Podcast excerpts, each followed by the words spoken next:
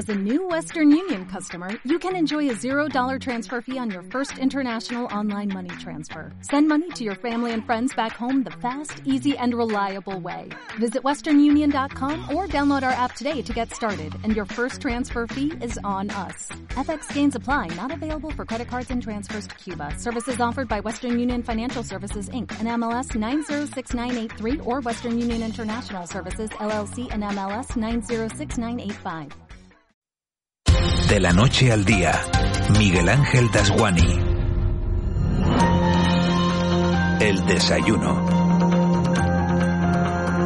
8 y 7 minutos de la mañana de este miércoles 7 de diciembre. Seguimos avanzando en la actualidad y nos paramos ahora a tomar café, a desayunar en nuestro desayuno diario en el que abordamos con más profundidad de lo normal un asunto que marca la actualidad. Y hoy vamos a hablar de, de los casos de, de niños robados en, en, Canarias. Y vamos a hablar de este asunto porque hace unos días se constituía con la presencia de, y la presidencia de, de, de Julio Pérez la comisión que va a asesorar al gobierno canario en esta, en esta materia. De esta manera el, el gobierno da, da un paso adelante para, para poder cumplir con la ley sobre los menores robados en la comunidad autónoma canaria al dar forma a la Comisión Canaria por el Derecho a la Identidad. Este va a ser el órgano colegiado que se va a encargar de asesorar al, al, gobierno en esta materia. Y a todos estos representantes institucionales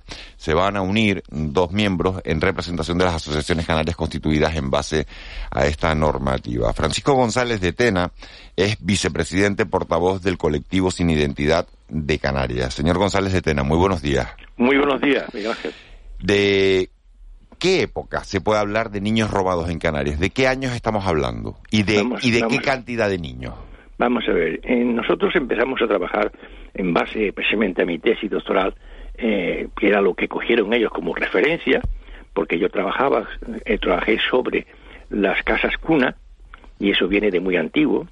En principio se crearon en el año 40 del siglo pasado, y lógicamente lo que estaban atendiendo en principio como una, una entidad pública de acogida de menores en situación de vulnerabilidad en lenguaje actual, entonces eran presuntos huérfanos abandonados. Presuntos porque, lógicamente, en muchos de ellos después hemos, hemos constatado en el registro civil que no eran menores abandonados, sino que eran sustraídos de una forma un poco arbitraria. Entonces, ese, digamos, ese hilo conductor que se basa en la tesis doctoral, que eh, trataba justamente de lo que era auxilio social, los dos centros que había en Canarias, en Las Palmas y en Tenerife, eh, después se reconvirtieron, dependiendo del gobierno civil correspondiente en esos años, años 40, 50 y 60, en un verdadero nicho de distribución de menores de forma aleatoria, cambiándolos de situación familiar y asignándolos a familias que no tenían nada que ver. En los ori el origen de, de, este tráfico de menores, pues es un tráfico, es un delito permanente según eh, el derecho internacional, es un delito que no prescribe, porque se cambia la identidad y porque se alteran los vínculos materno-filiales. Ese, ese origen es el que guió a las víctimas que no tenían ningún tipo de cobertura, eh, muchos de ellos en la calle, porque no tenían, habían perdido toda, toda protección, a pesar de existir en Canarias un instituto, el IAS, Instituto de Asistencia Sociosanitaria, que eh, ha permitido este abandono de estas personas vulnerables. Esto les indujo a las víctimas a recurrir, en mi caso, a un, a un doctor en la materia para que les echara una mano, de forma altruista, por supuesto. Yo llevo trabajando con ellos más de 20 años, eh, siempre aportando ideas de cómo podían, eh, digamos, recuperar de alguna forma sus vínculos y sus identidades. Entonces, bueno, la única pega que había seria y que sigue habiendo es el acceso a los archivos, porque los archivos públicos, a pesar de su nombre, pues eh, sistemáticamente han sido negados, apelando a una cosa que es un, un truco demasiado burdo, que es que las identidades que presentaban en sus documentos nacional de identidad para intentar acceder a sus datos no se correspondían con las identidades recogidas en el registro civil. Entonces, no, no se correspondían porque había habido una alteración previa de forma dolosa. Este, esta alteración nos ha llevado a presentar una denuncia ante la Fiscalía General del Estado, una denuncia que está abierta con un procedimiento, el 288-2021, que trata justamente de poner la pelota encima del tejado del Ministerio Público, que es el encargado de acceder a los datos fiables que aparecen en los registros civiles. Estoy hablando exclusivamente de Canarias, ¿no? Sí, sí. Porque eh, yo en su momento pues estuve también colaborando con madres desposeídas de toda España, pero eso era un trabajo ímprobo Claro. que, su- que superaba completamente cualquier... Siguen estas mujeres, de las que son amigas mías, que yo las quiero un montón porque son muy luchadoras, peleando por recuperar lo que haya sido alterado en los paritorios. Claro, Pero que- eso es un sistema distinto, porque ahí en los paritorios no ha quedado ni rastro. En cambio, en Canarias, por para desgracia de los criminales, sí quedan rastros fiables. Es que eso es lo que Queda- le quería preguntar, señor González de Tena. Y aprovecho para saludar también a Jorge Rodríguez, que es presidente del colectivo Sin Identidad de, eh, de Canarias. Canarias, Señor. Rodríguez, muy buenos días. Mm. Les quería, Hola, buenos días. les quería preguntar a los dos, ¿cómo era el modus operandi de eh, esa sustracción, de ese tráfico de, eh, de menores? Para hacernos una visión gráfica de cómo se producía ese, ese robo de niños. Le voy a pregar una, una, un apunte que es fundamental. Estas alteraciones se producían en el seno de una institución oficial del franquismo, que eran las, las casas cuna, tanto en Tenerife como en Las Palmas. Entonces, eso producido en ese ámbito tiene un seguimiento propio de la administración pública, indudablemente. Y eran delitos ocurridos en el seno de esas instituciones en niños de absoluta vulnerabilidad, porque estaban aislados de, su familia.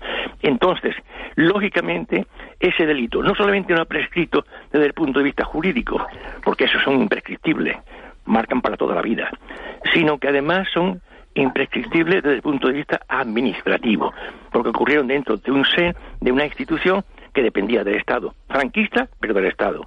Y lógicamente eso no se puede destruir.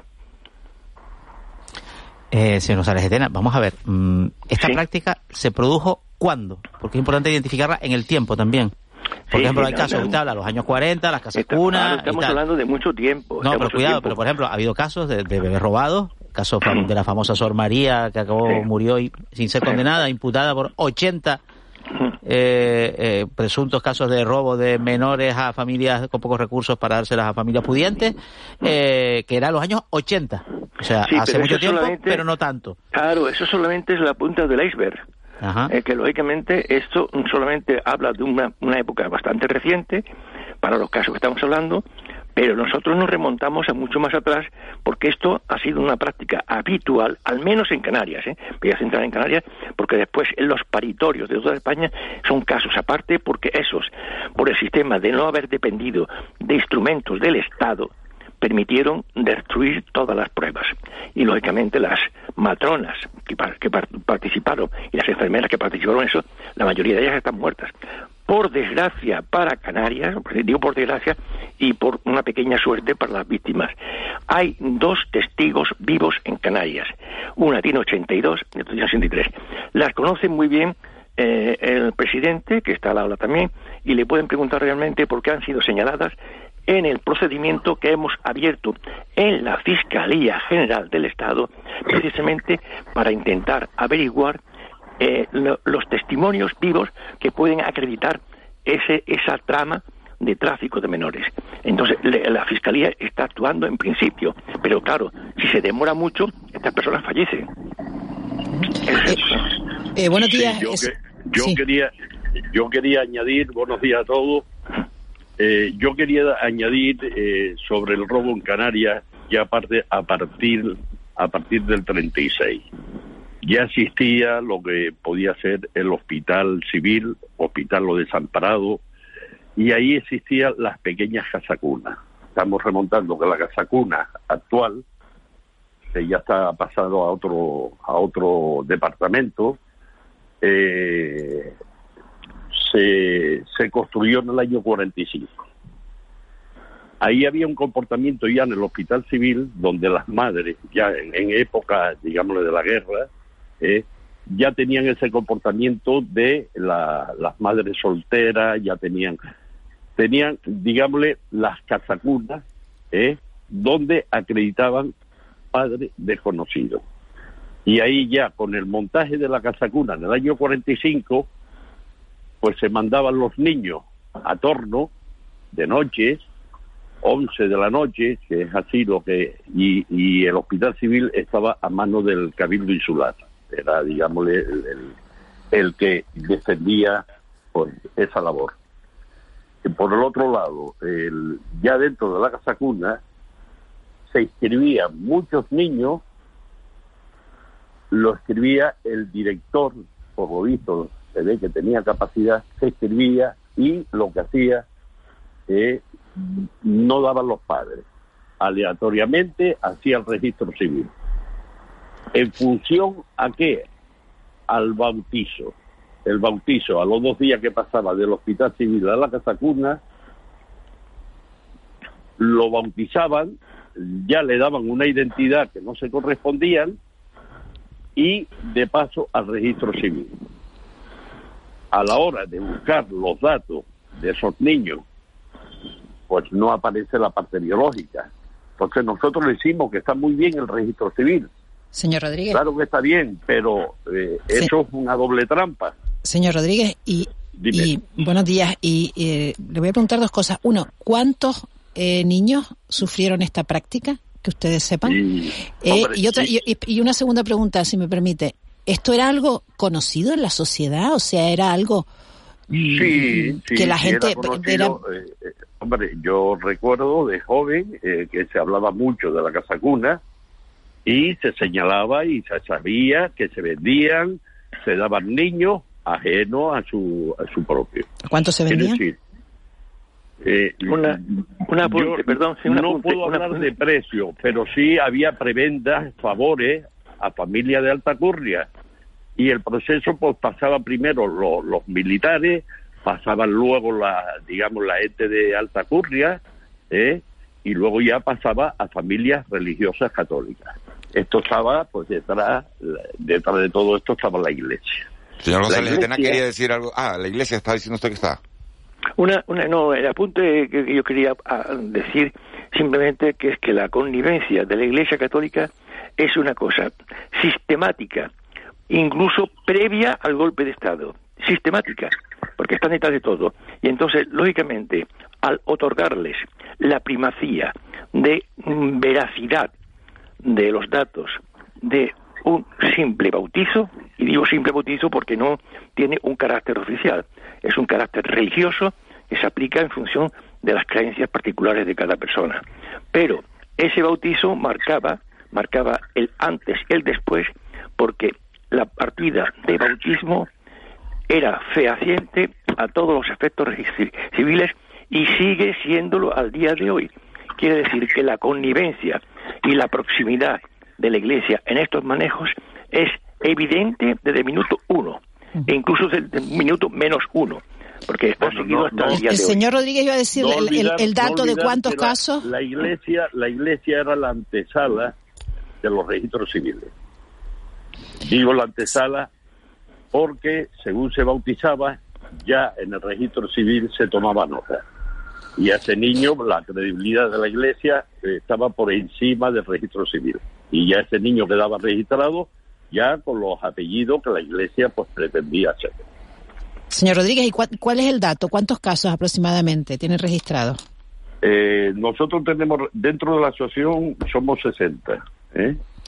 Eh, de los 60 eh, ya hay, porque también juega el tiempo a favor nuestro, eh, en contra nuestra, perdón, pues se han muerto cerca de unos 25, sin saber la verdad. Luego tenemos la, la víctima, perdón, tengo que basarme del documento, ¿eh? Los reencuentros con familiares biológicos, hermanos, sobrinos y tal, son como unos 19. Luego, las víctimas primarias y son asociadas sin cuota, porque esta asociación no dispone de nada, sino solamente disponemos de la empatía de la, de la, de la gente que quiera ayudarnos. La edad media de la asociación, así globalmente, es la media de 60 años. Y, y de verdad que llevamos tanto tiempo en esta lucha y, y sí, siempre agradecer a don Francisco González, de Tena precisamente la labor incalculable con que se ha hecho. Pero sí que tenemos el trabajo realizado a falta de que el gobierno de Canarias cumpla con la ley. Y dos objetivos que queremos cumplir es precisamente el reencuentro con los familiares y las entradas en los archivos personales y los generales. En la entrevista que, perdón, una cosa, en la entrevista que mantuvimos con la viceconsejera de Justicia Interior del Gobierno de Canarias, eh, puse el énfasis, porque más es lógico, que todo esto se tiene que basar en una estadística fiable. Sin saber de qué estamos hablando, es completamente imposible seguir adelante. Señor ¿sí? Sí, ¿cómo reacciona una persona, un adulto, cuando se entera que sus padres, que, que, los que creían que eran sus padres, que eran criados, no lo son? y que formaron parte de, bueno, en fin, de, una práctica yo claramente reprobable, formaron parte, sin duda. No, yo he asistido, eso es un, es un trauma imposible de reparar, porque estas personas han vivido durante toda su vida con una identidad supuesta.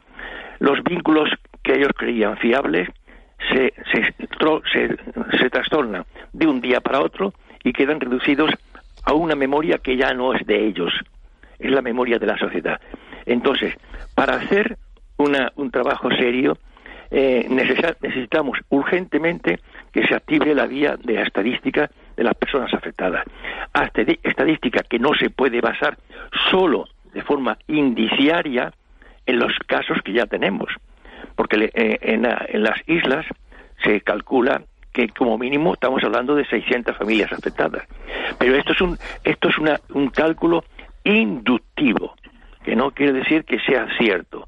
Eh, nosotros tenemos que actuar sobre datos, datos fiables. Entonces, eh, sí se invitó a todas las personas que tuviesen dudas de sus vínculos materno-filiales, simplemente por, por fenotipo, porque la apariencia física induce de que no son de esa familia, sino de otra.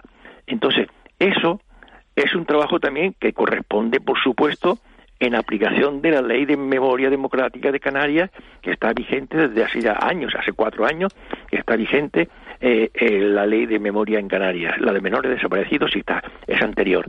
Entonces, lógicamente, sin esa colaboración ciudadana de sospechas que habrá que definir en base al protocolo que hemos abierto en la Fiscalía General del Estado y que está en marcha, el protocolo es el 288 barra 2021 y está abierto en la Fiscalía General del Estado para que proceda a verificar esos vínculos alterados. Entonces, claro, sin ese protocolo no se puede, digamos, avanzar en serio de forma extensiva como queremos. Bueno, yo le agradezco a los dos de verdad esta mañana, a Francisco González de Tena y a, Jorge Rodríguez, eh, presidente del colectivo Sin Entidad de Canarias, que, haya estado con nosotros en, en, Antena, por habernos ayudado a aportar un poquito de luz y vamos a estar muy pendientes una vez se ha creado esta comisión, bueno, pues para, para saber la verdad, una verdad que se pregunta muchísima gente, fíjense, me llega una, una, un mensaje que nos dice, ¿se sabe si hubo casos en los años 70, 71 y 72? Eh, les pregunto rápido, con un sí o con un no. Sí, pero la, la, verdad no puede ser a media. ¿eh? Se lo digo, se lo digo por casos que han perdido documentación por parte de los organismos públicos, han perdido documentaciones personales que hay muchachos con 62 años que viene de Francia, fue transportado en el año 14 años y este muchacho llega de Francia vacío total, sin familiares, sin nada, se establece otra vez en Canarias, va a buscar su documentación y no tiene nada. ¿Cómo es posible esto que la, eh, dentro de la administración los archivos personales únicos para él encima le quitan la vida, todavía de superviviente? Por favor, ¿de qué estamos hablando? Francisco González de Tena, Jorge Rodríguez, muchísimas gracias a los dos. Un abrazo, muchas gracias. Un abrazo, un abrazo muy grande. 8, y 26 minutos. Una, vamos a hacer un, mínimo corte publicitario antes de hablar de, del siguiente asunto, que es el tema de, de esa petición de asilo político de los, de los migrantes que llegaron a bordo del petrolero, del petrolero con bandera de, Malta procedente de, eh, de Nigeria. Acaba de informar el Cabildo de La Palma que se ha procedido al corte de la vía de La Laguna a Las Norias. Se ha procedido a ese corte de manera temporal hasta nuevo aviso debido a la intensa presencia de vapor de agua que está dificultando notablemente la visibilidad de, los usuarios como consecuencia de las lluvias que se están registrando hasta hora de la mañana en esa zona. También se va a proceder al cierre temporal de la carretera LP 214, que es la carretera de los Bracitos, en la isla de La Palma. Cierre temporal de la vía La Laguna Las Norias por ese vapor de agua que se está produciendo con, como consecuencia de, de las lluvias y cierre también temporal de la vía La Palma LP 214 carretera de los Bracitos. Mínima pausa publicitaria y nos vamos con el tema de los migrantes, con el tema de los que fueron considerados en un principio polizones y que ahora han pedido asilo político. Se les dijo que no, ahora se les dice que sí. Every day, we rise, challenging ourselves to work for what we believe in. At U.S. Border Patrol, protecting our borders is more than a job, it's a calling. Agents answer the call, working together to keep our country and communities safe. If you are ready for a new mission, join U.S. Border Patrol and go beyond. Learn more at cbp.gov/careers.